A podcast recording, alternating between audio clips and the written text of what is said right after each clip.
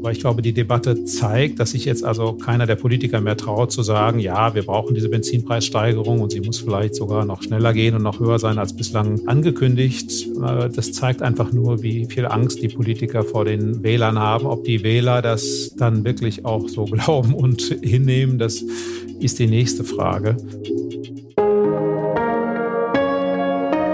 Chefgespräch, ein Podcast der Wirtschaftswoche Beat Balzli. Ja, herzlich willkommen zu einer weiteren Folge des Vivo Podcasts Chefgespräch. Mein Name ist Beat Balzli und ich bin der Chefredakteur der Wirtschaftswoche. In Deutschland geht eine Ära zu Ende. Nach 16 Jahren Angela Merkel werden die Schalthebel der Regierungsmacht neu besetzt und damit auch die Rahmenbedingungen für die Wirtschaft frisch eingestellt. Das Land gilt als Digitalisierungswüste, kämpft mit einer ineffizienten Verwaltung, leidet an Überregulierung, ist im internationalen Standortwettbewerb auf Platz 15 abgerutscht gerutscht und weiß eigentlich nicht so recht, wie es die verschärften Klimaziele erreichen kann.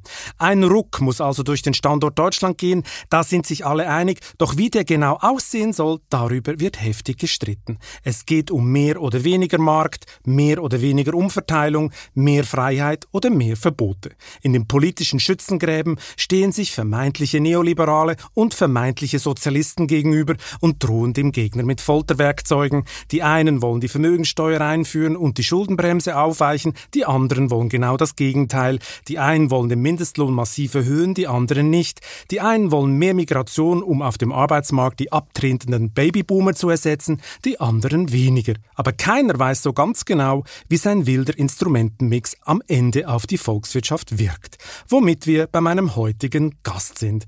Er stand in jungen Jahren mehr auf Börsen statt auf Bierspiele, erzählt gerne Winston Churchill-Witze und bezeichnet sich als als Hofnarren. Nach Stationen in Köln, Oxford und Mannheim leitet Starökonom Clemens Fußt heute das Leibniz-Institut für Wirtschaftsforschung an der Universität München, besser bekannt unter dem Namen IFO-Institut.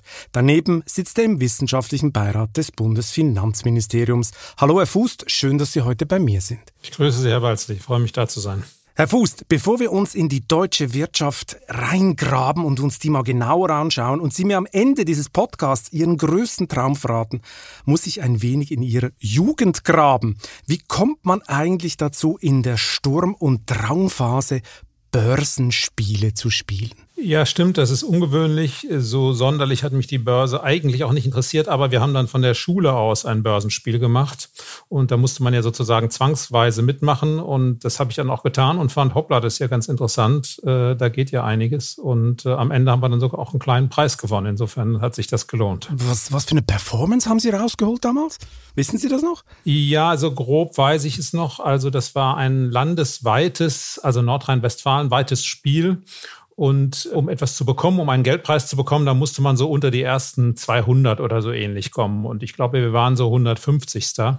Was ich daran spannend fand, war unter anderem, dass klar war, dass man äh, extreme Risiken eingehen musste, die man natürlich mit dem eigenen Geld niemals eingehen würde. Denn es zählte ja nur, ob man oben dabei war. Wenn man jetzt nicht unter den ersten 200 war, dann war es jetzt egal, ob man Tausendster oder Fünftausendster ist. Und äh, ich habe später dann im Verlauf der Finanzkrise gedacht, das war im Prinzip das gleiche Prinzip, nach dem viele da gehandelt haben. Also wir haben damals jedenfalls extrem riskant investiert und dann auch zufällig gewonnen.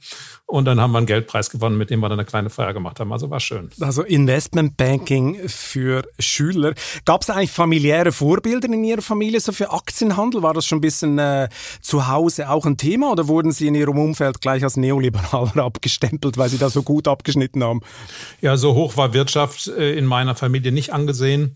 Aber ich hatte einen Onkel, der Volkswirt war und mit dem habe ich mich auch gerne unterhalten. Äh, der hat sich auch sehr für Fußball interessiert. Das fand ich noch viel spannender. Aber ähm, er war eben Volkswirt und auch über ihn habe ich angefangen, mich so für die Themen zu interessieren. Dann hätten Sie ja Fußball wetten können, oder? Ich meine, apropos Wette, dem Thema sind Sie ein bisschen treu geblieben, ja, aber Sie wollten ja eigentlich Banker werden. Warum eigentlich? Ja, im Laufe der Zeit, auch im Laufe des Studiums, habe ich mich dann immer stärker mit äh, Fragen des Geldes und der Finanzmärkte beschäftigt. Das ist ja auch so eine Schnittstelle zwischen Volks- und Betriebswirtschaftslehre. Äh, das fand ich schon sehr faszinierend. Geld ist ja bis heute vielleicht das interessanteste Phänomen in der Wirtschaft. Und im Studium habe ich dann mich auch mit Banken beschäftigt und Finanzmärkten. Und dann hatte ich erstmal die Idee, Banker zu werden. Da ist dann nichts draus geworden. Aber äh, spannend finde ich Finanzmärkte bis heute. Hm. Ich wollte tatsächlich auch mal Banker werden und dann habe ich ein Praktikum gemacht zwischen Abitur und Studium. Ein Jahr in einer Schweizer Großbank. War total spannend, aber nach dem Jahr war mir klar, Banker, das ist nichts für dich. Äh, warum ist hm. denn Ihre Bankerkarriere nichts geworden? Ja, das ist lustig. Also ich habe auch ein Praktikum bei einer Bank gemacht, nicht ganz so lange, dann noch ein zweites Praktikum bei der Bundesbank. Das fand ich auch alles sehr spannend. Bei mir war es letztlich so, dass ich nach dem Studium und nach der Promotion eigentlich dann auch immer wieder arbeiten wollte bei Unternehmensberatung und auch nah am Bankensektor. Und ich bin so an der Universität und in der Forschung so ein bisschen hängen geblieben. Das fand dann immer interessant. Ich habe dann gesagt, ach komm, mach noch ein paar Jahre. Und wie das so geht, dann bin ich irgendwie nie weggekommen. Das ist also mehr Zufall, dass ich das nie gemacht habe. Ich meine, Sie hätten die ganz fetten Jahre im Investmentbanking mitnehmen können. Stattdessen müssen Sie sich mit bescheidenen Professorengehältern abfinden. Äh, bereuen Sie es? Ach, ich versuche das zu verdrängen. Sie haben recht manchmal. Sie bereuen es also doch ein bisschen. ja, nein, also ich bin sehr, also ich finde, es ist ganz großartig, Wissenschaftler zu sein und bin das mit äh, wirklich Herz und Seele. Unter anderem deshalb, weil man ja ungeheure Freiheiten hat und weil es auch großartig ist, wenn man sich immer wieder mit Dingen beschäftigen kann, die man nicht versteht und man dann anfängt, sie zu verstehen, äh, wenn man immer wieder neue Dinge entdeckt. Also das, das begeistert mich schon. Deshalb bin ich ja am Ende auch an der Universität geblieben. Aber ich muss zugeben, ich habe oft gedacht, mein Gott, die großen Zeiten an der Wall Street und in London und im Bankwesen, äh, die habe ich da verpasst. Das wäre bestimmt auch interessant gewesen, in diesen Jahren Banker zu sein. Das heißt, Geld ist jetzt eher eine akademische Größe für Sie oder muss man sich vorstellen, dass Herr Fuß auch mal irrational shoppen kann, bis der Arzt kommt? Gibt es auch so Lustkäufe, wo, wo, wo Geld eine Rolle spielt? Ja, also der ganz große Shopper bin ich nicht. Äh, allerdings bei bestimmten Dingen dann schon. Zum Beispiel fahre ich gerne Ski und dann äh, gehe ich auch mal so richtig shoppen und kaufe mir neue Skier. Und da ist mir auch nicht so wichtig, ob das jetzt ein bisschen teurer ist oder nicht. Ähm, da shoppe ich schon gerne. Ansonsten bin ich nicht so der Shopper. Ansonsten sind Sie eher so ein bisschen der nüchterne Ökonom, der am liebsten mathematische Modelle rechnet. Rechnen ist für Sie wie meditieren, haben Sie mal gesagt. Dann würde ich mal sagen, dann wollen wir mal zusammen meditieren. Wenn Sie sich die 16 Jahre Angela Merkel im Rückblick anschauen, was kommt dabei wirtschaftspolitisch unter dem Strich raus? Ja, ich denke, das Bild ist wie so oft gemischt. Angela Merkel ist ja gestartet äh, in einer Zeit, in der die deutsche Wirtschaft nicht gut dastand. Äh, sie hat dann in den ersten Jahren Reformen angeschoben, teilweise auch profitiert von Reformen, natürlich vor allem der Agenda 2010, von Reformen der Vorgängerregierung. Äh, später ist dann der Reformeifer äh, doch leider erlahmt. Da ist nicht mehr viel passiert. Was schon passiert ist, ist, dass Angela Merkel Regierung geführt hat, die dann am Ende bei den Staatsfinanzen schon auf Stabilität gesetzt haben. Also ich würde sagen, was die Staatsfinanzen angeht, Stabilität, da hat man wirklich Fortschritte gemacht. Äh, bei den Reformen äh, ist irgendwann die Kraft erlahmt. Also stabil, langweilig eigentlich, mhm. die Ära Merkel. Wenn ich mir zum Beispiel das Ranking des Lausanner IMD-Instituts anschaue, da ist Deutschland in der internationalen Wettbewerbsfähigkeit auf Platz 15 abgerutscht. Nachbarländer wie Dänemark, Niederlande oder die Schweiz liegen zehn oder mehr Plätze weiter vorne. Auch die USA ist deutlich besser platziert. An welchen konkreten Fehlern liegt es, dass Deutschland so abgeschlagen ist in der Wettbewerbsfähigkeit? Ja, solche Rankings sollte man jetzt auch nicht überbewerten. Gleichzeitig muss man eben sehen, dass in den letzten zehn Jahren die Politik eigentlich wenig für Reform getan hat. Die Produktivität erhöhen, Wettbewerbsfähigkeit im volkswirtschaftlichen Sinne bedeutet ja letztlich äh, Produktivität. Wie produktiv äh, setzt man seine Ressourcen ein? Äh, in den letzten Jahren sind eigentlich wenig Reformen durchgeführt worden, die Wachstum steigern, die Produktivität steigern, die Investitionen anziehen, sondern äh, die Politik hat äh, eher Geschenke verteilt, hat Transfers verteilt an Wählerklientel. Wenn wir uns zum Beispiel die Rente angucken, da bekam dann die SPD die Rente ab 63 für ihre Klientel und die Union die Mütterrente. Und das sind eigentlich charakteristische Entwicklungen. Äh, man hat sich sehr stark auf den Ausbau des Sozialstaats verlassen und äh, man hat sich darauf ausgeruht, dass die wirtschaftliche Entwicklung günstig war, die Zinsen fielen, da wurde das Staatsbudget von selbst saniert, die Beschäftigung stieg, äh, unter anderem eine Folge der Agenda 2010 und dann machte sich so die, das Gefühl breit, ach, es läuft doch, wir müssen nicht viel tun und können in aller Ruhe immer mehr umverteilen. Und deshalb ist es in gewisser Weise plausibel, dass Deutschland etwas abgestiegen ist. Was hätte denn passieren müssen? Also zum Beispiel, Sie sagen Produktivität. Meine, ein großer äh, Faktor in der Produktivität ist natürlich das Bildungssystem, oder? Die bessere Fachkräfte hervorbringt. Da muss man ja sagen, ist in Deutschland, äh, wenn man das mit dem Ausland vergleicht, nicht viel passiert, oder? Da ist nicht viel passiert. Wir haben in Teilen ein sehr gutes Bildungs- und Ausbildungssystem, aber man hat eben wenig verändert. In der Bildungspolitik ist Deutschland sehr konservativ, wenig bereit zu Veränderungen und das deutsche Bildungssystem ist schwach darin, insbesondere Menschen aus eher benachteiligten Milieus Chancen zu geben. Daran hat man wenig geändert. Äh, man hat in der Steuerpolitik seit der großen Steuerreform von 2008, der Unternehmenssteuerreform, wenig getan. Wir haben in der Energiepolitik erhebliche Fehler aus meiner Sicht gemacht, jedenfalls kein überzeugendes Konzept verfolgt, sehr stark kurzfristig, auch taktisch dominierte Entscheidungen getroffen, wie zum Beispiel den Atomausstieg. Wir haben eine Energiewende organisiert, die viel zu schlecht ist, die Energiepreise in die Höhe treibt, die letztlich planwirtschaftlich organisiert war, sehr teuer wurde und wenig gebracht hat. Und dann haben wir in der Digitalisierung, ein wichtiger Produktivitätstreiber, in der Digitalisierung haben wir vieles verpasst. Äh, es gibt viele Lippenbekenntnisse für Digitalisierung. Aber wenn es dann darum geht, zum Beispiel neue Geschäftsmodelle zuzulassen, dann passiert sehr wenig. Alle sind für Digitalisierung, aber sobald Uber kommt, äh, setzt sich die Taxilobby durch und blockiert diese Geschäftsmodelle. Alle sind für Digitalisierung, aber sobald Airbnb kommt, schreien alle, weil die Hotels sich umstellen müssen und, und, und. Äh, auch da es ist diese Bequemlichkeit eines Landes mit relativ hohem Wohlstand, äh, das sich aber eben nicht bewegt. Wenn wir nochmal bei der Bildung bleiben, da gibt es ja noch einen anderen typisch deutschen Faktor. Man betreibt ja eher Breitensport als Spitzensport, oder? Das sieht man ja auch, wenn man die Universitäten so im internationalen Vergleich anguckt. Man hat so eine Angst vor Elite, oder? Wenn man irgendwie sagt Elite-Universität oder Eliteschule, dann boah, gehen gleich die Alarmglocken los in Deutschland, das ginge ja gar nicht, etc.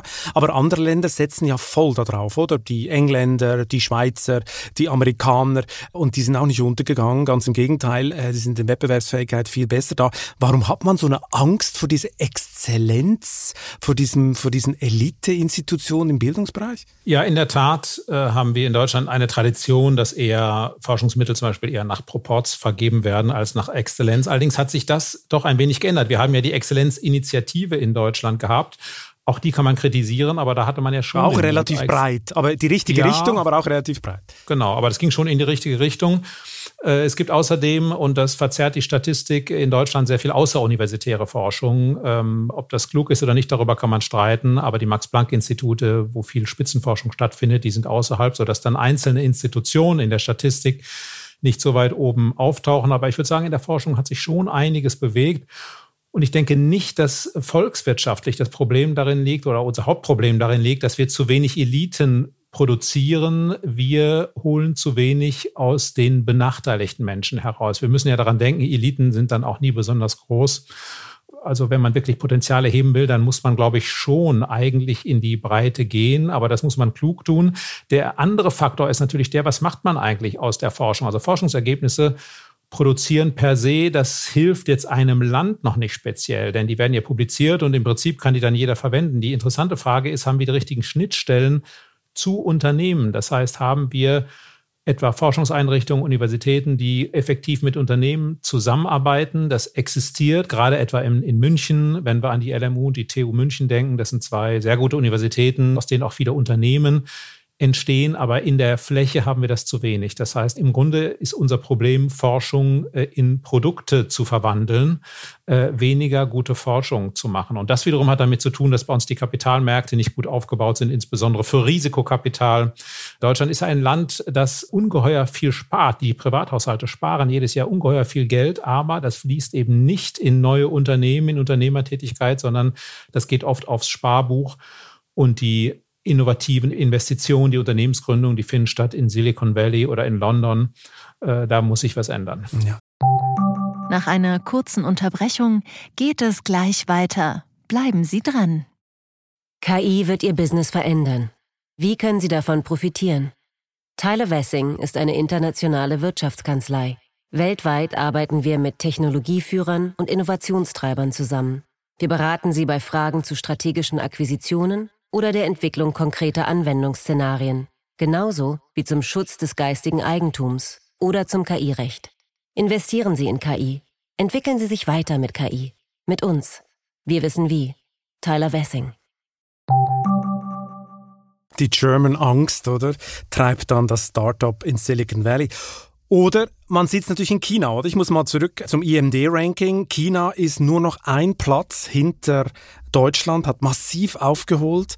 Beunruhigt Sie dieser rasante Aufstieg? Ja, der Aufstieg Chinas ist ja gleichzeitig eine Gefahr auf vielen Ebenen und eine Chance. Wenn wir uns die deutsche Wirtschaft angucken, die deutsche Industrie, Übrigens auch in der letzten Krise, dann muss man sagen, Gott sei Dank haben wir diesen großen chinesischen Markt, denn dass wir jetzt wirtschaftlich so einigermaßen aus der Krise gekommen sind, das hat damit zu tun, dass viele Unternehmen eben recht bald wieder nach China exportiert haben. Und wenn wir uns die letzten zehn Jahre angucken, diese positive deutsche Entwicklung hat auch damit zu tun, dass die deutsche Industrie ungeheuer exportstark ist, insbesondere wenn es um den chinesischen Markt geht. Aber das ist doch das Klumpenrisiko für die Deutschen inzwischen, oder? Sie haben ja DAX-Konzerne, die haben 40 Prozent Anteil an China. Genau, also erstmal muss man überhaupt so weit kommen, dass das Ganze vielleicht ein Klumpenrisiko wird. Also so erfolgreich waren viele andere nicht und wären es gerne. Das war also zunächst mal eine sehr positive Entwicklung, dieser Aufstieg Chinas. Richtig. Jetzt haben wir dort äh, eine starke Konzentration und das kann man einmal als Klumpenrisiko ansehen. Gleichzeitig wissen wir eigentlich aus Krisen der Vergangenheit, dass die deutsche Wirtschaft schon auch in der Lage ist, äh, schnell zu reagieren. Wenn einzelne Märkte nicht so gut laufen, das haben wir in der Eurokrise erfahren, dann können die Unternehmen sich auch umstellen. Bei den Autofirmen ist es vielleicht ein Problem, aber man muss eben sehen, China ist mittlerweile die größte Volkswirtschaft der Erde zumindest wenn man nach Kaufkraftparitäten rechnet. Und äh, es ist klar, wenn in China etwas passiert, dann hat das Auswirkungen, genauso wie die US-Konjunkturentwicklung für uns wichtig ist. Dann gibt es natürlich neben dem Klumpenrisiko die, äh, die, den Vorwurf der Abhängigkeit. Also ist Deutschland zum Beispiel politisch erpressbar durch China, weil wir eben so stark von diesem Markt abhängig sind? Da würde ich sagen, am Ende kommt es auf beidseitige Abhängigkeiten an, nicht so sehr auf Präsenz, sondern wir müssen darauf achten, dass wir auch für China ein wichtiger Markt sind, dass China auch in Europa investiert sodass äh, China eben auch eine Abhängigkeit von uns hat. Also beidseitige Abhängigkeiten sind dann das kleinere Problem. Was gefährlich ist, das sind einseitige Abhängigkeiten. Das darf nicht entstehen, das muss man schon im Auge haben. Aber die Entwicklung ist doch beunruhigend. Wir haben Joe Biden, der die Deutschen unbedingt in eine Anti-China-Allianz treiben will. Gleichzeitig reagiert ja China auch. Die warten ja nicht drauf, bis irgendwas passiert, sondern die koppeln sich jetzt sukzessive ab. Oder wir haben dieses Zwei-Kreise-Modell und äh, ausländische Konzerne merken immer mehr, dass die Chinesen Druck machen machen, dass die chinesischen Töchter autonom werden, also dass sie chinesische Software anwenden, dass die Daten in China gehostet werden, äh, etc. Also ich meine, da bahnt sich ja etwas an, das dann ziemlich übel enden könnte, wenn natürlich China dann vielleicht Sanktionen verhängt, weil die Anti-China-Allianz unter Joe Biden China angreift, oder? Da gibt es ja ein ziemliches Eskalationspotenzial. Ja, das ist eine gefährliche Gemengelage und man muss wohl damit rechnen, dass dieser Konflikt zwischen den USA und China sich in den nächsten Jahren verschärfen wird. Viele sprechen ja schon vom zweiten Kalten Krieg. Die Frage ist, wie wird Europa und Deutschland äh, in diesem zweiten Kalten Krieg dastehen? Äh, ein bisschen neutraler und eigenständiger, wie üblicherweise die Schweiz sozusagen, äh, oder eben ganz abhängig von Amerika. Und hier wird auch wieder deutlich, einseitige Abhängigkeiten sind schlecht. Wenn wir so als Deutschland, als Europa so von den USA abhängig sind, dass wir keine eigene Politik verfolgen können, unsere eigenen Interessen nicht verfolgen können, dann haben wir schlechte Karten und müssen tun, was Joe Biden uns sagt oder wer immer dann Präsident wird. Äh, nun, so ganz so weit sind wir noch nicht. Das droht zwar in bestimmten Bereichen, ist hier und da vielleicht auch schon äh, vorhanden, aber letztlich muss das Ziel für Europa meines Erachtens sein, natürlich mit den USA eng zusammenzuarbeiten, aber doch eine gewisse Eigenständigkeit zu wahren. Europa hat nicht die gleichen geopolitischen Interessen im pazifischen Raum wie die USA. Wir haben andere wirtschaftliche Interessen. Wir sind dort erfolgreicher als die Amerikaner, was das Erschließen der Märkte angeht, also die Exporte nach China. Äh, und äh, all das bedeutet, wir haben eben etwas anders gelagerte Interessen und es muss uns gelingen, etwas anderes zu sein als ein Anhängsel der USA. Auch aus chinesischer Sicht ist es ja unattraktiv, sich komplett zu lösen vom Westen, wenn man sich die chinesische Geschichte anschaut, dann ist ja die Geschichte der Isolation äh, der Grund für den Niedergang des Landes, ähm, äh, sagen wir mal, nach, im, im, späten Mittelalter. Und ich denke, in China hat man davor durchaus Respekt. Äh, insofern glaube ich nicht, dass die chinesische Führung wirklich äh, so etwas wie Autarkie anstrebt, aber die Gefahr besteht natürlich, dass sowas entsteht. Insofern würde ich mir wünschen, dass die Europäer ihre Unabhängigkeit, ihre Autonomie stärken und eine eigenständige Politik äh, gegenüber China verfolgen. Äh, in der Tat äh, mit den USA soweit sinnvoll und hilfreich, aber nicht ganz abhängig und schon gar nicht als Anhängsel der USA. Ich meine, Angela Merkel hat sich ja so ein bisschen durchlaviert, oder? In diese Frage. Man hat so ein bisschen pragmatisch, würde ich sagen, hat man reagiert. Ab und zu die Menschenrechte beim Kaffee schnell angesprochen, dann war das Thema durch. Und so eigentlich geguckt, dass die deutsche Wirtschaft da relativ in Ruhe Geschäft machen kann. Wenn Sie sich jetzt die drei drei Kandidaten angucken, äh, Frau Baerbock, Herr Laschet, Herr Scholz, bei wem wäre es Ihnen am unwohlsten im China-Geschäft? Das ist schwer vorherzusagen. Von, äh, sagen wir mal, den Wahlprogrammen her äh, ist es sicherlich so, dass man bei Frau Baerbock am meisten erwarten würde, dass sie Menschenrechtsfragen stärker in den Vordergrund stellt. Aber ich denke, am Ende würden alle drei Kandidaten die Lage einfach nüchtern betrachten müssen und äh, müssten sagen, dass die Einflussmöglichkeiten Deutschlands letztlich begrenzt sind. Ich halte es immer noch für besser, im Austausch zu bleiben, als Brücken abzubrechen. Das heißt nicht, dass man unbeschränkt aus wirtschaftlichen Interessen Produkte kaufen sollte, wenn man weiß, die sind in Gegenden produziert worden, in denen Zwangsarbeiter eingesetzt werden oder ähnliche Dinge passieren. Ähm, aber vom Gesamtbild her, glaube ich, wäre es nicht richtig zu sagen, ja, aufgrund von Menschenrechten etwa brechen wir hier wirtschaftliche Beziehungen ab. Das haben wir früher mit dem Ostblock nicht gemacht und das sollten wir mit China auch nicht äh, tun. Auf der anderen Seite dürfen wir uns Warum nicht, nicht? Weil wir, weil wir nicht päpstlich aus der Papst sein dürfen oder wie? Nein, weil es nichts bringt, weil es wenig an der Lage verändern wird, vielleicht sogar noch alles schlimmer machen wird, sondern wenn man dort ist, wenn man mit einem Partner Handel treibt, dann hat man durchaus einen gewissen Einfluss und den muss man eben geltend machen. Wir müssen sehen, Handel ist der Hauptfaktor, der Haupttreiber von Wohlstand und letztlich auch äh, von positiven politischen Entwicklungen. Das verläuft nicht immer linear, ist in China sicherlich für viele auch enttäuschend, aber wenn wir die Beziehung abbrechen, also man kann noch einmal die Beziehung abbrechen, dann verliert man jeden Einfluss. Äh, ich halte es für klüger, diese Beziehung aufrecht erhalten. Ich glaube jedenfalls nicht, dass es den Menschen dann schlechter geht, als wenn wir äh, die Beziehung abbrechen. Hm. Ich will noch mal ein letztes Mal zurück zu diesem ominösen Wettbewerbsranking aus der Schweiz. Da gibt es auch einen kleinen Trost für die Deutschen. Also nicht alle liegen vorne, sondern äh, die Briten liegen liegen deutlich weiter hinten auf Platz 18. Auf der Insel hofft man natürlich, dass von den EU-Fesseln befreit man dann die Deutschen bald überholen wird, weil man endlich frei aufspielen kann. Wie wahrscheinlich ist das, dass äh, der Brexit sich positiv auszahlen wird für die Briten? Naja, ich würde sagen, das ist ein schwacher Trost, wenn andere noch schlechter sind. äh, aber äh, ja, die Chancen sind, glaube ich, nicht groß, dass Großbritannien vom Brexit jetzt wirklich wirtschaftlich profitiert. Das hat einfach damit zu tun, dass die EU Großbritannien eigentlich nicht davon abhängt, Dinge zu tun, die das Wirtschaftswachstum voranbringen oder nur in sehr schwachem Umfang. Also die EU verbietet beispielsweise Großbritannien nicht und hat Großbritannien nie verboten, die Unternehmenssteuern zu senken, mehr in Bildung zu investieren, Strukturreformen durchzuführen. Das sind ja alles Dinge, die für das Wachstum entscheidend sind. Äh, der wichtigste Punkt aber ist, dass man Handel nun mal mit seinen Nachbarn treibt. Das ist so etwas wie ein ehernes Gesetz der Außenwirtschaftsbeziehungen. So wichtig globale Beziehungen sind, äh, geografische Nähe ist für wirtschaftlichen Austausch entscheidend. Und die EU-Staaten sind nun mal die wichtigsten Handelspartner Großbritanniens. Und das kann nicht durch äh, neuen Handel mit äh, Australien oder Neuseeland ersetzt werden. Das funktioniert einfach nicht. Und deshalb sage ich, die Briten haben kaum Chancen vom Brexit wirklich zu profitieren. Da müsste schon sehr viel passieren, da müsste äh, sehr viel Aktivität äh, attrahiert werden äh, aus der EU und dafür müsste es in der EU sehr unattraktiv werden. Ich kann mir nicht vorstellen, dass es so weit kommt. Ähm, man muss es mit dem Schaden, mit den Verlusten auch nicht übertreiben. Also Großbritannien wird auch nicht untergehen, weil es nicht mehr EU-Mitglied ist. Aber dass man wirklich wirtschaftlich davon profitiert, glaube ich nicht. Das war, denke ich, auch nicht die Hauptmotivation derjenigen, die in Großbritannien für den Austritt gestimmt haben sondern äh, es war wirklich der Wunsch, Entscheidungen eigenständig treffen zu können. Das äh, kann ja durchaus auch einen Selbstzweck nehmen. Man kann ja durchaus sagen, wir sind bereit, einen wirtschaftlichen Preis dafür zu zahlen, dass wir größere Eigenständigkeit haben. Und ich glaube, das ist in Großbritannien passiert, abgesehen davon mal, dass man dort auch viele Fehlinformationen verbreitet hat über die EU.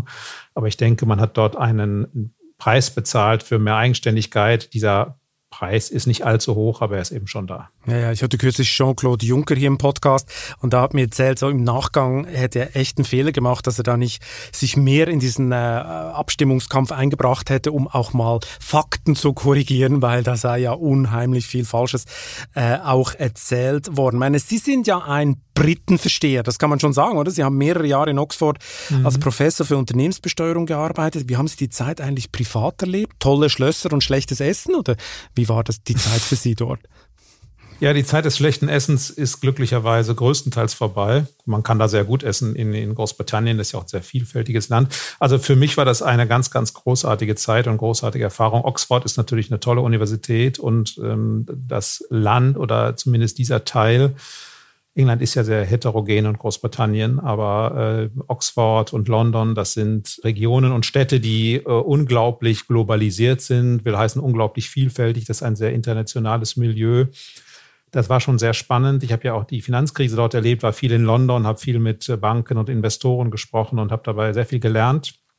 Für mich war auch sehr hilfreich die Erfahrung, trotz aller Internationalität Ausländer zu sein und zu sehen, was das für Folgen und Konsequenzen hat. Das ist schon ein bisschen was anderes, als im eigenen Land zu sein. Man kennt die Leute nicht so gut, man kann, selbst wenn man die Sprache gut spricht, sich eben doch nicht so präzise ausdrücken wie in der Muttersprache. Man kann nicht so gut äh, scherzen, man versteht vielleicht die, die Nuancen nicht so sehr und das verstehe ich. Mein äh, Hochdeutsch ist auch, noch nicht so, so toll. ich übe noch das Hochdeutsch. Ich meine, Sie sind ja, Sie sind ja bekennender Fan des legendären britischen Kriegspremiers Winston Churchill. Wie geht schon wieder der Witz mit der Frau und dem Drink? Ja, äh, Winston Churchill saß beim Abendessen neben einer Dame, die er nicht besonders äh, mochte. Und äh, sie hat ihm dann gesagt, wenn Sie mein Ehemann wären, würde ich Ihren Wein vergiften. Und dann hat sie geantwortet, wenn Sie meine Frau wären, dann würde ich ihn trinken. Hätte sich Churchill über den Brexit gefreut oder hätte er danach diesen Wein getrunken? Ich bin nicht so sicher, ob er sich gefreut hätte. Er hat ja in seiner äh, berühmten Züricher Rede nach dem Krieg von den Vereinigten Staaten von Europa gesprochen und meinte nicht, dass Großbritannien dazugehören sollte. So ist es, genau. Trotzdem, ja, trotzdem war Churchill Realist und im Jahr 2016 sah die Welt nun mal anders aus als am Ende des Zweiten Weltkriegs. Insofern könnte ich mir schon vorstellen, dass er vielleicht eher dazu geraten hätte, einen guten Deal auszuhandeln. Was er, glaube ich, vor allem nicht getan hätte, wäre nur, um die eigene Partei zu kontrollieren, diesen Brexit zu riskieren, also ihn in einer Volksabstimmung anheimzustellen mit allen Problemen, die das aufwirft. Ich bin nicht so sicher, dass er das getan hätte. Ich bin fast sicher, dass er das vermieden hätte. Ja, Sie haben mal gesagt, Churchill sei illusionslos, pragmatisch und rational. Vom Politiker dieser Sorte bräuchten wir mehr in Deutschland. Wie genau unterscheidet sich denn das wirtschaftspolitische Mindset auf der Insel zum deutschen, wenn Sie das jetzt vergleichen würden? Ja, in Großbritannien ist ein größeres Bewusstsein dafür da, dass der Kuchen erwirtschaftet werden muss, bevor er verteilt wird. Großbritannien hat auch mehr Erfahrung mit Schwankungen der Wirtschaftsaktivität, also mit großen Booms, aber auch äh, die Erfahrung, dass es mal ziemlich heruntergehen kann. In Deutschland äh, haben wir weniger Volatilität, mehr Stabilität. Das ist in gewisser Weise eine Stärke. Nur wenn es Fehlentwicklungen gibt, dann fällt es einfach schwer, die zu korrigieren wenn es eben relativ wenig Volatilität gibt, weil nicht so deutlich wird, dass Dinge in die falsche Richtung laufen. Der Leidensdruck eine, ist zu klein, oder? Äh, ja, genau. Es gab eine Ausnahme, äh, eben die Zeit vor der Agenda 2010, als die Zahl der Arbeitslosen dann Richtung 6 Millionen ging. Da war allen in Deutschland klar, weiter geht es nicht. Aber in Großbritannien hat man doch die Erfahrung, dass auch Wohlstand nicht als selbstverständlich angesehen werden darf, sondern dass man ziemlich aufpassen muss wenn man ihn immer wieder erarbeiten will. Darüber hinaus ist äh, Großbritannien ein, äh, auch in der Wirtschaftspolitik äh, letztlich liberaleres Land. Es wird weniger vom Staat erwartet, während in Deutschland die Mentalität doch sehr kollektivistisch ist. Also es wird erwartet, dass vieles vom Staat gerichtet wird, auch in der Wirtschaftspolitik. Genau, das wollte ich gerade anschließen. Also in Deutschland hat man ja den Eindruck, dass der marktwirtschaftliche Ansatz ja ziemlich in Verruf geraten ist. Oder manchmal hat man beinahe das Gefühl, Politiker trauen das Wort kaum in den Mund zu nehmen, weil man dafür gleich einen Shitstorm kriegt und das neoliberaler beschimpft wird. Stimmt die Beobachtung? Stimmen Sie dazu? Ja, es gibt zwei Erzählungen in Deutschland. Äh, die eine ist eben in der Tat sehr kritisch und verweist auf Turbokapitalismus und lehnt eigentlich Kapitalismus ab. Auf der anderen Seite gibt es natürlich auch die Erzählung des Wirtschaftswunders und der sozialen Marktwirtschaft. Und diese Erfolgsgeschichte, die Einführung der sozialen Marktwirtschaft oder der Übergang zur Marktwirtschaft mit flexiblen Preisen, der war ja sehr umstritten nach dem Krieg. Äh, starke Kräfte waren dagegen, die SPD war dagegen und Ludwig Erhard musste sich da ziemlich durchboxen. Selbst Konrad Adenauer war nicht so ganz überzeugt.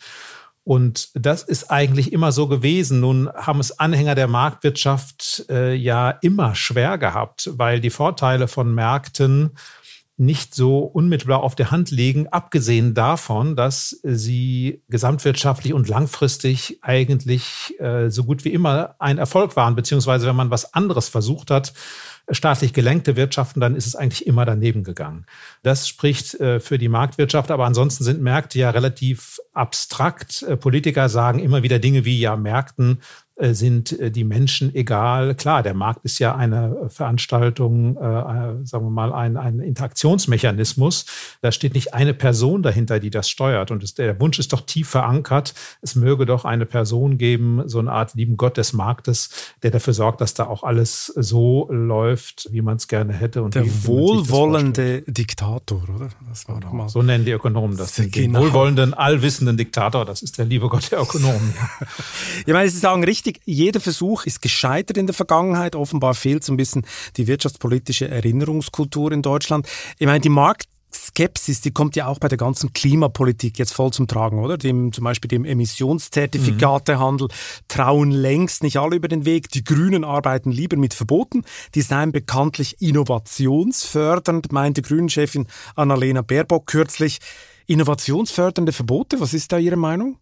Ja, ich glaube, dass die Debatte Verbote versus Freiheit äh, der Komplexität des Themas einfach nicht gerecht werden. Also es ist ja verboten, äh, zum Beispiel äh, das Eigentum anderer Leute zu stehlen. Und das ist innovationsfördernd, weil wenn einem alles gestohlen werden kann, dann erfindet man nichts. Ne? Also es ist auf triviale Weise so. Natürlich, Gesetze, Regeln sind ja immer in gewisser Weise auch Verbote. Und dass wir keine Innovation und auch keine gute Wirtschaftsentwicklung kriegen ohne gewisse Regeln. Verbote, das liegt ja alles auf der Hand. Genau. Äh, auf der anderen Seite ist es eben äh, nicht so, dass Verbote eben immer oder auch nur häufig die beste Lösung sind. Und darum geht es ja eigentlich. Und selbst wenn man Innovationen bekommt äh, durch Verbote, dann heißt es ja nicht, dass man nicht anders vielleicht noch mehr Innovationen oder bessere Innovationen bekommt. Äh, unser letztlich leidet diese politische Diskussion an diesem Austausch plakativer Begriffe, die eigentlich an den wirklichen Problemen vorbeigehen. Was ja gemeint ist, ist zum Beispiel ist es sinnvoll, den Verbrennungsmotor zu verbieten? Klare Antwort des Ökonomen. Aus ökonomischer Sicht ist das Quatsch, den zu verbieten, sondern man soll CO2 bepreisen und dann wird sich schon herausstellen, ob es Technologien gibt, zum Beispiel mit Verbrennungsmotor, aber äh, emissionsneutralen Kraftstoffen oder ob vielleicht in ganz anderen Bereichen CO2 eingespart wird. Äh, das sollte man jedenfalls nicht planwirtschaftlich vorgehen. In diesem Fall ist dann ein Verbot pure Planwirtschaft. Äh, also die Diskussion ähm, leidet einfach daran, dass mit Schlagworten operiert wird, die der Sache überhaupt nicht gerecht werden. Ich meine, bei den Verboten, da schwingt ja auch so ein bisschen mit, dass äh, die Vertreter äh, dieser Ansichten davon ausgehen, es geht dann schneller, oder? Also wenn ich dann sage, das ist einfach, es ist verboten, 2028 Schluss, dann geht das schneller, das mit diesem Markt, das ist alles zu kompliziert und die Reichen machen dann noch ihren Schnäppchen und haben doch wieder einen Schlupfwinkel und es wird viel Sozialpolitik auch reingemixt, weil die Reichen können sich ja das dann leisten, wenn das Emissionszertifikat teurer ist. Das können sich dann andere nicht leisten, aber oft geht es ja auch um die Geschwindigkeit. Haben Sie das Gefühl, Deutschland ist überhaupt in der Lage, die kürzlich verschärften Klimaziele zu erreichen? Das wird sehr schwer. Das wird sich in den nächsten Jahren herausstellen. Aber wir müssen sehen, was wir uns da vorgenommen haben bis 2030. Das ist ja nochmal eine deutliche Verschärfung gegenüber dem Tempo der letzten 20 Jahre. Wir haben in den letzten 20 Jahren den CO2-Ausstoß etwas reduziert. Jetzt müssen wir in zehn Jahren das Doppelte schaffen.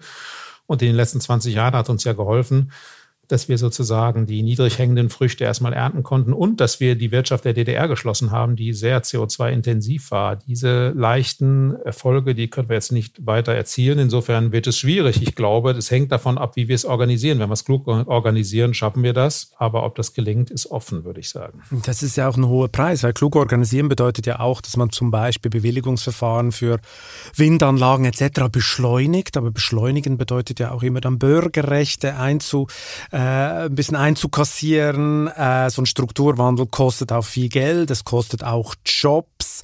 Ist davon im Wahlkampf zu wenig zu hören? Schenkt man den Leuten keinen reinen Wein ein? Ja, davon ist zu wenig zu hören. Ähm, ich glaube, man kann das erkennen an der Benzinpreisdebatte. Äh, es ist ja mal, Frau Baerbock hat ja mal gesagt, der Benzinpreis müsste um 16 Cent steigen und da gab es gleich eine furchtbare Aufregung. Jetzt mal abgesehen von den Details, wann, in welchem Jahr der Benzinpreis jetzt steigt. Also wenn wir die Dekarbonisierung schaffen wollen, dann ist, liegt ja auf der Hand, dass Benzin teurer werden muss und zwar nicht nur um 16 Cent, sondern um deutlich mehr das ist ja auch nicht Geld, das dann verloren ist, sondern ähm, das, da werden dann, wird dann Geld eingenommen durch die, den CO2-Preis und das kann ja dann anders verwendet werden. Aber ich glaube, die Debatte zeigt, dass sich jetzt also keiner der Politiker mehr traut zu sagen, ja, wir brauchen diese Benzinpreissteigerung und sie muss vielleicht sogar noch schneller gehen und noch höher sein als bislang angekündigt. Äh, das, das zeigt einfach nur, wie viel Angst die Politiker vor den Wählern haben. Ob die Wähler das dann wirklich auch so glauben und hinnehmen, das ist die nächste Frage.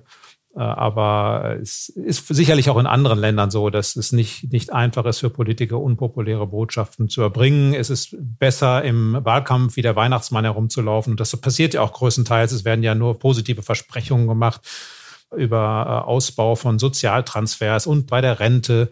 Äh, da gehen weder die Beiträge hoch noch müssen die Renten sinken.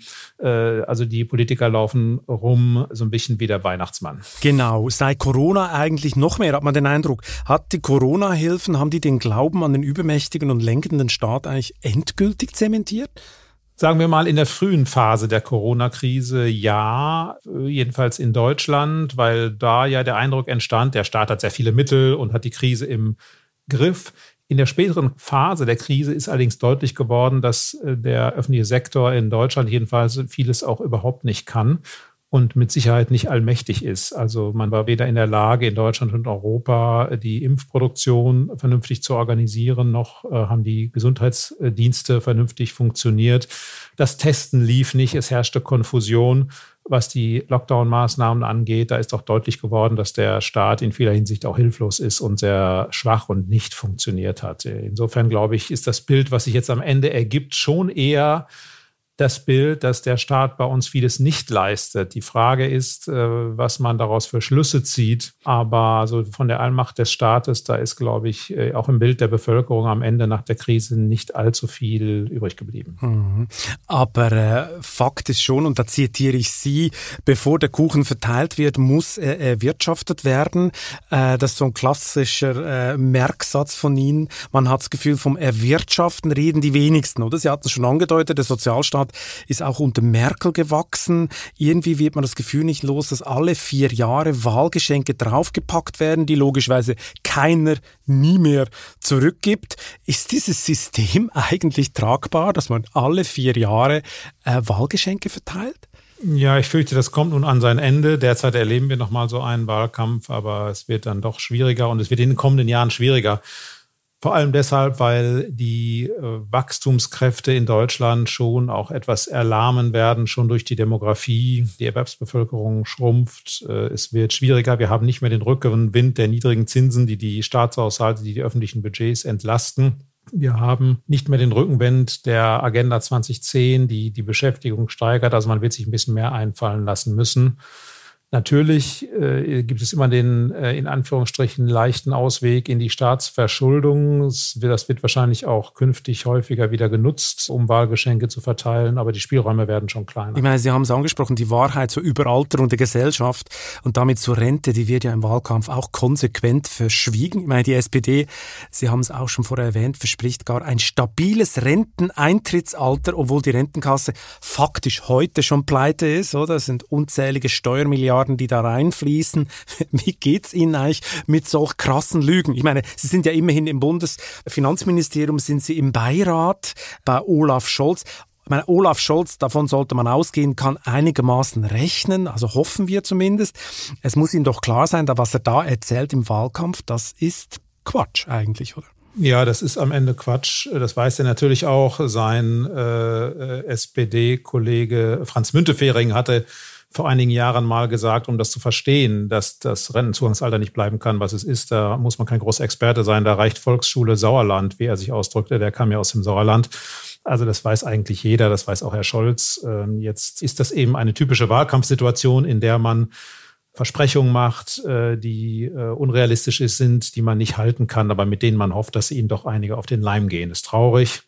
Äh, ist eigentlich auch nicht die Art von Olaf Scholz, aber hier hat er es eben gemacht und das ist bedauerlich. Also es ist völlig klar, das Rentenzugangsalter ist in der Form nicht zu halten. Theoretisch könnte man sagen, na ja gut, dann erhöhen wir eben äh, die Steuerzuschüsse oder die Beiträge. Aber hier wird ja so getan, als würde das Geld vom Himmel fallen. Und das ist ein Problem. Schon heute fließt knapp ein Drittel des Bundeshaushalts äh, in die Rentenkasse. Das hat einfach seine Grenzen. Hm, bei der Konkurrenz äh, fällt ja jetzt das Geld neuerdings auch vom Himmel. Wenn wir uns das wirtschaftliche Sofortprogramm von Armin Laschet angucken, das ist ziemlich teure Klientelpolitik und vor allem ist es ein Schlingerkurs. Oder? Zuerst standen ja Entlastungen im Wahlprogramm, dann hieß es, sie seien nicht zu finanzieren. Jetzt sollen sie last minute Ende doch noch die Wahl retten.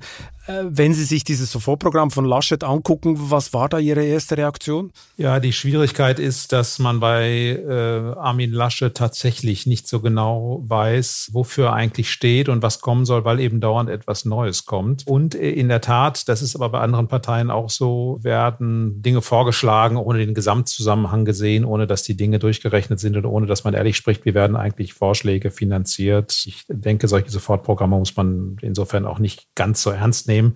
Das wissen ja auch die Politiker. Hinterher kommen Koalitionsverhandlungen und dann äh, geht es einfach nochmal von vorne los. Ja. Was würde denn ein Kanzler Fuß machen im Sofortprogramm? Wie würde Ihr 100-Tage-Programm aussehen? Naja, also der Kanzler hat ja weniger den Job, wie ein Diktator zu operieren, sondern äh, muss überhaupt erstmal Mehrheiten organisieren. Aber wenn ich das mal vorgeben dürfte, genau. dann würde ich sagen, wir konzentrieren uns auf wirtschaftliche Erholung äh, und Wachstum und achten dabei aber auf zwei andere Dinge, nämlich äh, in der Tat Nachhaltigkeit und Umweltschutz und Inklusion. So, und wenn wir in diesen Leitplanken uns bewegen, dann würde ich sagen, wir brauchen Reform des Steuer- und Transfersystems, die beginnen im Bereich von Hartz IV. Teilweise, wenn Sie dort ein Euro mehr verdienen, müssen Sie mehr als ein Euro abgeben oder verlieren das als Transfers. Da ist es unattraktiv zu arbeiten und dort sollen ja die Menschen auch mehr arbeiten. Viele von denen haben Teilzeitjobs, haben 450 Euro Jobs, sogenannte Minijobs. Aber das Steuer- und Transfersystem, das hält sie quasi in der Abhängigkeit von Hilfen, statt ihnen zu erlauben und sie zu ermutigen, selbst da herauszuwachsen. Da brauchen wir Reformen. Wir brauchen Reformen in der Familienbesteuerung. Wenn wir haben mit dem Ehegattensplitting ein Steuersystem, das doch äh, Zweitverdiener, das sind meistens die Frauen, ermutigt, eher nicht zu arbeiten. Äh, es gibt dann einen riesen Reformbedarf äh, in der Unternehmensbesteuerung. Wir brauchen bessere Verlustverrechnungen. Ich wäre auch dafür, äh, eine steuerliche Entlastung vorzusehen für Investitionen. Das kann man zum Beispiel mit beschleunigten Abschreibungen machen. Wir brauchen eine bessere Verlustverrechnung, weil das gerade Deutschland für innovative Firmen interessant macht. Wir haben eine Riesenbaustelle im Bereich der Digitalisierung. Ich habe schon erwähnt, es besteht äh, zu wenig Raum für digitale Geschäftsmodelle. Wir müssen beim Datenschutz schon den Datenschutz aufrechterhalten, aber das äh, verbinden mit guten Bedingungen für die Nutzung von Daten. Das schließt sich nicht aus. Wir betreiben zu viel Datenverhinderung im Moment, äh, dann müssen wir in der Tat äh, zusehen, dass wir Genehmigungsverfahren beschleunigen. In der Tat, wie Sie gesagt haben, hat das einen Preis. Äh, das hat den Preis, dass es weniger Bürgerbeteiligung gibt, aber vielleicht kann man Bürgerbeteiligung auch beschleunigen. Man muss sie nicht abschaffen, aber man kann die Verfahren, glaube ich, beschleunigen. Nach einer kurzen Unterbrechung geht es gleich weiter. Bleiben Sie dran. Bist du auf der Suche nach Inspiration und Netzwerkmöglichkeiten? Dann ist das Summer Camp der Handelsblatt Media Group genau das Richtige für dich. Treffe über 800 EntscheiderInnen, nimm an interaktiven Workshops teil und werde Teil der einzigartigen Camp Community. Wir wollen gemeinsam mit dir die Zukunft unserer Wirtschaft gestalten und aktuelle Herausforderungen angehen. Erfahre mehr und sichere dir noch heute dein Ticket auf hmg-summercamp.de. Und Teil eines solchen Sofortprogramms wäre es auch, äh, eine Strategie auf den Tisch zu legen für die Dekarbonisierung, die den CO2-Preis in den Mittelpunkt stellt, ihn äh, dort ergänzt um andere Maßnahmen, wo er nicht funktioniert. Und allerletzter Punkt, genauso wichtig wie die Dekarbonisierung, ist die Anpassung an den Klimawandel. Die äh, Emissionen in Deutschland äh, beeinflussen ja die Temperaturerwärmung global so gut wie nicht. Deshalb müssen wir uns darauf einstellen, dass der Klimawandel kommt äh, und müssen auch in die Anpassung investieren. Und da sollte man sofort beginnen. Wir haben ja die Flutkatastrophen jetzt im Sommer gehabt. Ähm, wir müssen uns stärker anpassen. Wir brauchen viel mehr Forschung und Entwicklung im Bereich Anpassung an den Klimaschutz. Zum Beispiel eine stabilere Infrastruktur äh, und solche Geschichten. Genau, mehr Schutz vor Hochwasser, eine stabilere Infrastruktur, aber auch Forschung und Entwicklung im Bereich zum Beispiel der Landwirtschaft, äh, im Bereich der Forstwirtschaft, im Bereich der Chemieindustrie. Ähm, also hier gibt es auch genauso große Geschäftsmöglichkeiten wie beim Klimaschutz, wie bei der Dekarbonisierung. Aber es wird sehr viel über die Dekarbonisierung geredet. Es wird zu wenig geredet über die Anpassung äh, an die Klimaerwärmung. Was mich jetzt überhaupt nicht überrascht, ist, dass eine Vermögensteuer in Ihrem Sofortprogramm fehlt. Was ist eigentlich mhm. so schlimm am Konzept von SPD, Grünen und Linken? Was ist das Hauptproblem der Vermögensteuer? Ja, ich denke, das Hauptproblem der Vermögensteuer ist, dass sie ja zu den Ertragssteuern hinzukommt, die schon recht hoch sind. Wir haben ja durchaus Länder, die Vermögensteuern haben. Wir haben einige Schweizer Kantone, die Vermögensteuern haben, aber dort sind eben die direkten Steuern extrem niedrig. Bei der Vermögensteuer gibt es allerdings ein zweites Problem und das ist die Bewertungsproblematik. Die Bewertung ist sehr aufwendig, Anders als früher bei Vermögensteuern zwingt uns das Bundesverfassungsgericht mit guten Argumenten dazu, ziemlich aktuelle und realistische Vermögensbewertungen durchzuführen. Das bedeutet aber, die Bewertungskosten sind immens. Deutschland müsste wahrscheinlich 12.000 Finanzbeamte einstellen, die damit beginnen, jeder Bürger, der Vermögen hat, müsste mit erheblichen Kosten rechnen. Also wenn man mal versucht, ein Einfamilienhaus bewerten zu lassen von Fachleuten, dann sieht man, das kostet ganz schnell 2.000, 3.000, 4.000 Euro. Äh, das heißt, man hätte erhebliche Bewertungskosten äh, und man fragt sich, wofür das alles? Ich meine, bei dieser Besteuerung der Reichen, da kommt ja dann immer auch das Thema des sogenannten Trickle-Down, des Trickle-Down-Effekts auf, also der Annahme, dass eine schwache Besteuerung der Reichen am Ende allen zugutekommt. Die Linke sagt natürlich, das ist eine totale Mehr, längst widerlegt, äh, besteuert die Reichen richtig und, und, und streng und macht diese Vermögensteuer. Ist es jetzt richtig? Gibt es den Trickle-Down-Effekt oder ist es eine Erfindung der Republikaner? Äh, es, es gibt ihn, aber nicht jede steuerliche Entlastung der Reichen führt zu einem solchen Trickle-Down-Effekt. Das Thema Trickle-Down-Effekt kommt ja zum Beispiel auf, wenn man über Unternehmensbesteuerung redet. Und es gibt schon sehr, sehr klare Evidenz, dafür, dass Unternehmenssteuern, wenn man sie erhöht, Beschäftigung reduzieren und Löhne senken und umgekehrt eben steuerliche Entlastungen für Unternehmen, insbesondere dort, wo die Steuern eben relativ hoch sind, wie in Deutschland, dass das sehr wohl zu einem Trickle-Down-Effekt führt. Äh, ich habe selbst eine Studie gemacht, äh, vor einigen Jahren mit Kollegen, die, wie wir denken, sehr glaubwürdig zeigt, dass wenn man die Firmen in Deutschland bei der Gewerbesteuer etwa um einen Euro entlastet, dann steigen die Löhne um 65 Cent. Hinzu kommen Beschäftigungseffekte, die wir da gar nicht angeguckt haben. Das, ist, das weist klar nach, es gibt diesen Trickle-Down-Effekt, aber er gilt eben nicht überall. Das heißt, wenn man wie in den USA eine ohnehin nicht besonders hohe Einkommensbesteuerung so reformiert, dass vor allem die sehr, sehr gut verdienenden entlastet werden, dann wird allenfalls ein kleiner Teil davon äh, sich dann in höheren Investitionen oder höheren Löhnen für niedrige Einkommensschichten niederschlagen. Ähm, wenn man sich die Besteuerung von Vermögen anschaut, ist es zum Beispiel so, dass Grundsteuern vielfach, vor allem wenn sie so sind wie in den USA oder Großbritannien, schon die Vermögenderen treffen. Und wenn man die senkt, dann hilft das den niedrigeren Schichten wenig. Da gibt es auch keinen Trickle-Down-Effekt. Also es kommt wirklich äh, darauf an, welche Steuer man sich anschaut. Mhm. Ja, mit ihren Steuerplänen wollen die Grünen und SPD und auch Linke natürlich, äh, die argumentieren ja ganz anders. Sie wollen die höheren Corona-Schulden begleichen und künftige Investitionen finanzieren. Und von einer Schuldenbremse will man nichts mehr wissen. Die schwarze Null im Bundeshaushalt sei oldschool. Sind Sie oldschool, Herr Fußt? Naja, also die ähm, schwarze Null im Bundeshaushalt würde ich jetzt auch nicht verteidigen. Äh, man muss ja sehen, die schwarze Null war eine gute Idee in einer Zeit, in der wir sehr, sehr hohe Steuereinnahmen hatten und äh, trotzdem die Begehrlichkeiten groß waren. Die Wirtschaft lief gut. Da war es äh, pragmatisch zu sagen, wir nehmen eine, wir streben eine Politik der schwarzen Null an, weil das jeder versteht. Das war also ein politisches Signal, was sehr erfolgreich aus meiner Sicht umgesetzt ist, wurde. Worum es ging, war weniger die schwarze Null aus ökonomischer Sicht, sondern darum, dass man in guten Zeiten das ist, wenn Sie so wollen, keynesianische Oldschool. In guten Zeiten soll man Überschüsse bilden, damit man in einer Krise Spielräume hat. Um mehr ging es ja nicht bei der schwarzen Null. Und insofern ähm, würde ich sagen, bin ich dann auch Oldschool Keynesianer, dass ich sage, wenn die Wirtschaft sich jetzt wieder erholt in den nächsten Jahren, dann sollten wir zusehen, dass wir uns wieder Spielräume erarbeiten für die nächste Krise. Man muss dabei nicht stur an der schwarzen Null festhalten. Und ich würde jetzt auch die in Deutschland vor allem die Reduktion der Schulden nicht in den Vordergrund stellen, sondern die wirtschaftliche Erholung und das Wachstum. Trotzdem ist es so, dass Verschuldungsregeln, also die Schuldenbremse in Deutschland schreibt ja gar keine schwarze Null vor, sondern lässt durchaus Spielräume. Das, das, die, die ist aber im Prinzip eine gute Idee, weil sie einfach die Politik zwingt, Prioritäten zu setzen. Äh, wir werden ja in Deutschland, wie es aussieht, ein sehr, sehr großes Parlament bekommen in der nächsten Legislaturperiode. Wenn ich mir vorstelle, dass da 900 Parlamentarier sitzen und jeder von denen will sich mit irgendetwas profilieren, das läuft dann meistens aufs Geld ausgeben hinaus.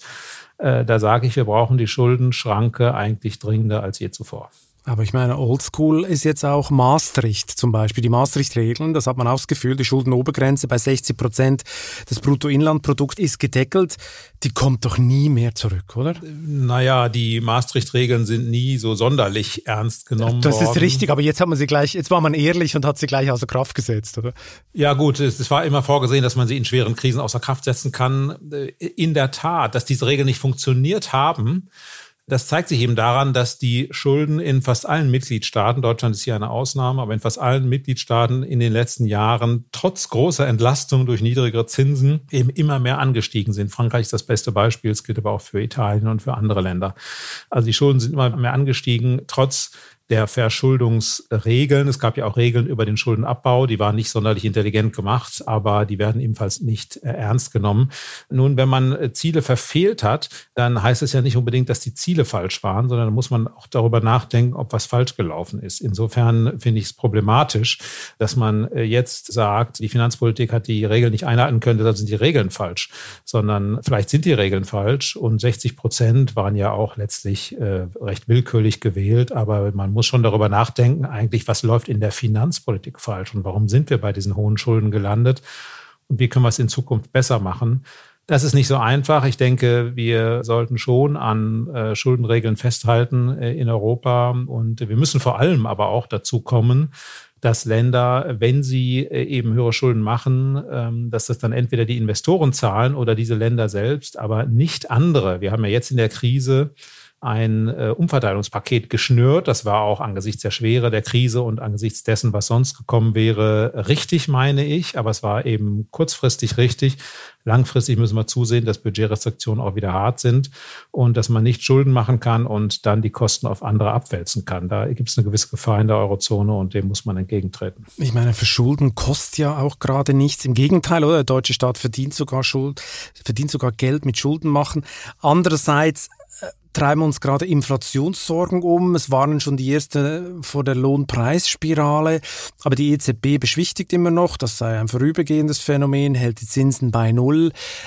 Liegt sie da richtig? Wenn wir uns die Fakten anschauen und die Daten, die wir derzeit haben, spricht viel dafür, dass die EZB da richtig liegt, also richtig liegt in der Aussage, wir bekommen einen Inflationsbuckel und das wird sich dann wieder normalisieren. Wenn wir uns zum Beispiel die Inflationserwartungen an den Finanzmärkten ansehen, die langfristigen Erwartungen, die ja durchaus gehandelt werden, dann liegen die so bei 1,4 Prozent für die Eurozone. Das heißt, es wird keine hohe Inflation erwartet.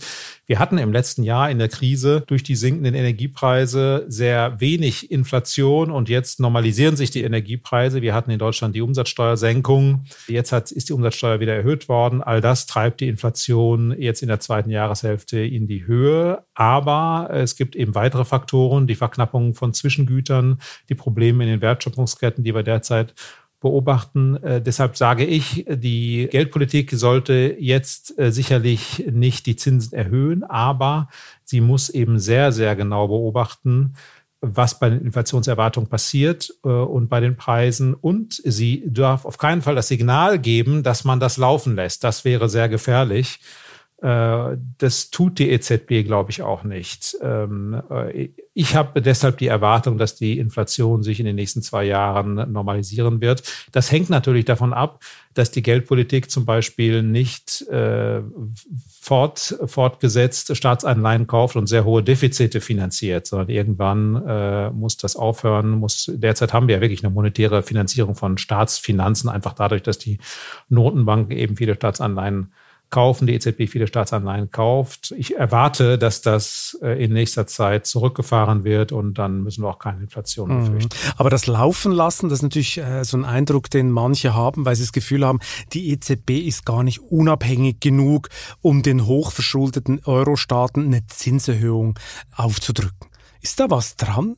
Meine, viele glauben ja, dass die EZB das gar nicht mehr hinkriegt, weil sie zu nahe an der Politik ist und weil der Druck viel zu groß wäre, ähm, wenn man die Zinsen erhöhen will. Und darum wird auf Zeit gespielt. Ich glaube, das wird sich erst zeigen, wenn die Preise tatsächlich ansteigen oder wenn die Inflationserwartungen ansteigen. Dann kommt die EZB in eine Situation, in der sie das wird tun müssen. Und dann wird sich zeigen, ob die Unabhängigkeit da ist. Ich bin nicht so sicher, ob da nicht hinreichende Unabhängigkeit besteht. Ich denke, die Auffassungen innerhalb der EZB sind einfach geteilt. Es gibt ähm, die Tauben und die Falken, oder? ja, genau. Das gibt es ja eigentlich in jeder Notenbank. Also es ist derzeit schwer zu sagen, nur auf der Basis von Rhetorik entsteht da ein Konflikt. Ich glaube, das werden wir erst wissen, wenn tatsächlich die Inflationsraten hochgehen sollten, wenn es überhaupt dazu kommt und die Notenbank dann Entscheidungen treffen muss, die einige Mitgliedstaaten unter Druck setzt, äh, dann wird es zum Schwur kommen und ich weiß auch nicht, was dabei herauskommt.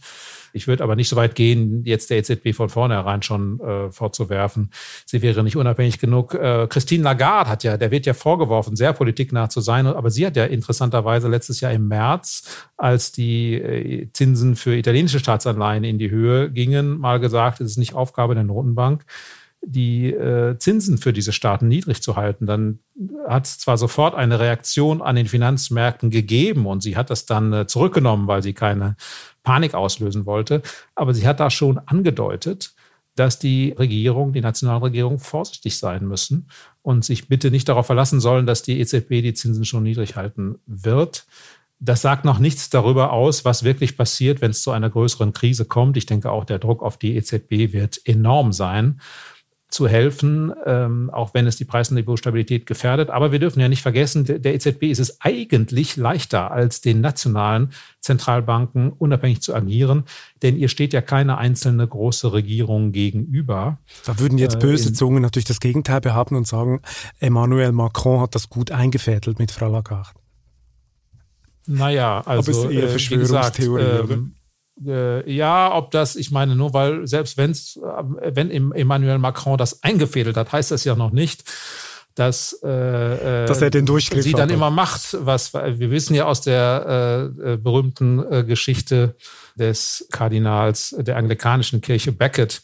Der ist ja auch eingesetzt worden vom König, äh, um, weil der König dachte ja, der macht, was ich will. Und als er dann äh, Erzbischof von Canterbury wurde, Chef der anglikanischen Kirche, dann hat er sich gegen den König gestellt. Also es gibt diesen Beckett-Effekt. Man weiß nicht, wie die Notenbank sich verhält. Christine Lagarde kann das ja auch nicht alleine beschließen. Äh, ich glaube wirklich, wir werden das erst sehen, wenn äh, eine solche Situation entsteht. Und äh, ich glaube, man sollte nicht so tun, als wüsste man, äh, was da herauskommt. Also meine Erwartung an die EZB wäre, dass sie ihr Mandat sehr ernst nimmt. Gucken wir noch ein bisschen nach vorne. Die aktuelle Inflation hat ja viel mit dem Post-Corona-Boom zu tun. Haben Sie eigentlich Sorge, dass die vierte Welle, von der jetzt alle reden, den Aufschwung stoppt? Sie könnte den Aufschwung beeinträchtigen. Wir sehen das in Daten des IFO-Instituts zum Beispiel bei den Erwartungen, die wir immer abfragen in den Branchen, die da besonders betroffen sind. Hotels, äh, Gaststätten, Reisegewerbe, die machen sich schon Sorgen. Andererseits ist eben ein erheblicher Teil der Bevölkerung geimpft. Insofern werden die Effekte dieser Infektionswelle nicht ganz so groß sein, aber dass die eine gewisse Wirkung haben werden, ein gewisses Risiko darstellt, ist klar. Also wird nur, würde ich erwarten, nicht so schlimm wie bei den vorangehenden Wellen, weil wir eben die Impfung haben. Und wenn Sie jetzt als Börsenspielprofi und beinahe Banker auf diese makroökonomische Gemengelage schauen, die wir gerade diskutiert haben,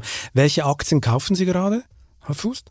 Ja, ich äh, habe äh, in meinem Laufe meines Studiums verstanden, dass es Unsinn ist, Einzelaktien äh, zu kaufen oder zu glauben, irgendjemand, also irgendein Fondsmanager wüsste besser als der Markt, was der richtige Wert einer Aktie ist. Insofern kaufe ich also eher ETFs und äh, versuche jetzt nicht Einzelaktien mehr herauszusuchen. Was war denn Ihre beste Geldanlage in Ihrem Leben? Das war meine beste Geldanlage in meinem Leben. Ja, ich glaube, also eine sehr gute war zum Beispiel, dass ich mir im letzten Jahr neue Turnskier gekauft habe und ähm, dann, ich hatte eine schreckliche Skisaison erwartet, aber dann äh, war das ja ganz großartig, das Turnskifahren, weil, weil die Lifte zu waren. Also ich würde mal sagen, das war wirklich eine gute Geldanlage.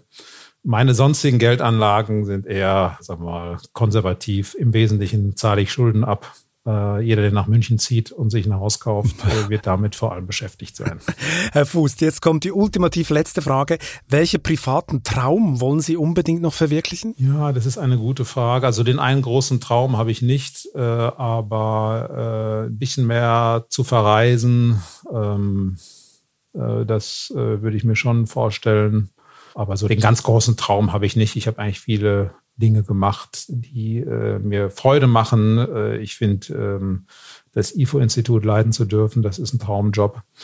Äh, und äh, wie gesagt, ab und zu mal, wenn die Zeit das erlaubt, äh, Skifahren zu gehen. Übrigens auch in der Schweiz kann man das sehr schön. Ja, ich das weiß. Mich, das finde ich schon traumhaft. Das ist okay. Herr Fuß, vielen Dank für das interessante Gespräch. Ich danke Ihnen vielmals. Und wer jetzt nach dieser schonungslosen Analyse des Wirtschaftsstandortes Deutschlands zum Schluss gekommen ist, dass es besser wäre, sein Glück im Ausland zu versuchen, der sollte sich vorher die neue Titelgeschichte auf vivo.de oder am Kiosk besorgen, die Anleitung zum Auswandern. Ich wünsche Ihnen viel Spaß beim Lesen und eine gute Zeit bis zum nächsten Chefgespräch. Kritik, Lob und Anregungen schicken Sie bitte wie immer an balzli.vivo.de. Für eine positive Bewertung dieses Podcasts bin ich Ihnen ewig dankbar. Bleiben Sie gesund gesund.